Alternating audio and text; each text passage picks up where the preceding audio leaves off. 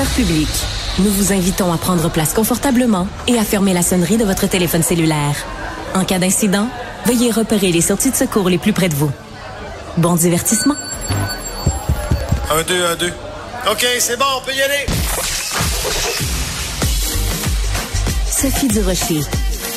Elle met en scène les arts, la culture et la société. Une représentation pas comme les autres. Sophie Durocher. Oh, bonjour tout le monde. J'espère que vous allez bien. J'espère que dans le métier que vous exercez, que votre boulot n'est pas menacé par l'intelligence artificielle. Hein. Il y a plein de domaines où on dit ben l'intelligence artificielle très bientôt va remplacer. Euh, par exemple, dans un bureau d'avocat, il y a tout un travail de recherche dans la jurisprudence. On n'a pas besoin que ce soit un avocat qui fasse ça. On peut confier ça à l'intelligence artificielle en journalisme. Je vous en parle même pas. Il y a plein, plein, plein de domaines où l'intelligence artificielle est en train de gruger petit à petit du territoire des humains. Hein, parce que l'intelligence artificielle, c'est donc créé par informatique.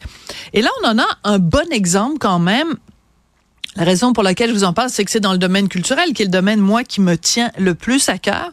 Alors, c'est assez intéressant, cette histoire-là. C'est une euh, auteure, j'ai bien dit auteur, je vais pas dire une autrice, parce que je trouve ça ben, ben, ben, ben dire autrice. Alors, c'est une auteure japonaise, elle a écrit un roman, elle a gagné le plus prestigieux prix littéraire au Japon. Et quand elle a reçu son prix, euh, elle a avoué qu'il y a à peu près 5% de son livre qui avait été écrit grâce à l'intelligence artificielle. Elle a été plus précise. Elle a dit que ça lui arrivait régulièrement d'avoir des conversations avec l'intelligence artificielle, donc avec ChatGPT, et qu'elle confiait à ChatGPT ses, ses pensées les plus intimes c'est des choses dont on ne peut parler à personne d'autre. En tout cas, c'est ce qu'elle a dit euh, Madame Koudan, donc qui est l'auteur euh, en question, et elle a raconté que quand elle dialoguait avec ChatGPT, que les réponses euh, parfois lui avaient inspiré des dialogues du roman. Donc, on, a l'impression que dans son roman, il y a des parties de dialogue, donc qui n'ont pas été écrits par elle, mais bien qui ont été générées par l'intelligence artificielle. Ça soulève toutes sortes de questions. Une chose est sûre, on peut pas l'accuser de plagiat. Hein? Personne ne va pouvoir dire, ah ben là, t'as volé ça à quelqu'un. Elle l'a pas volé à quelqu'un. C'est de l'intelligence artificielle. Il n'y a pas un individu derrière, là. C'est un système d'informatique avec des algorithmes, toutes sortes de patentes que je serais incapable de vous expliquer. Mais ça soulève quand même la question, c'est que les gens ont trouvé son livre tellement bon qu'elle a reçu le prix littéraire le plus prestigieux au Japon.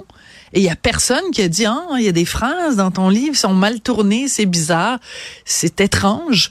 Donc, ça veut dire que l'intelligence artificielle est capable de produire des phrases, de produire des idées tellement bonnes qu'un auteur prestigieux, un auteur primé, les intègre dans son œuvre.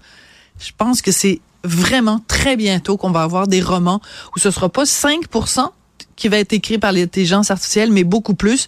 Et ce jour-là, ben, il y aura peut-être plus de romanciers. Si vous, ça vous inquiète pas, moi, en tout cas, ça m'inquiète.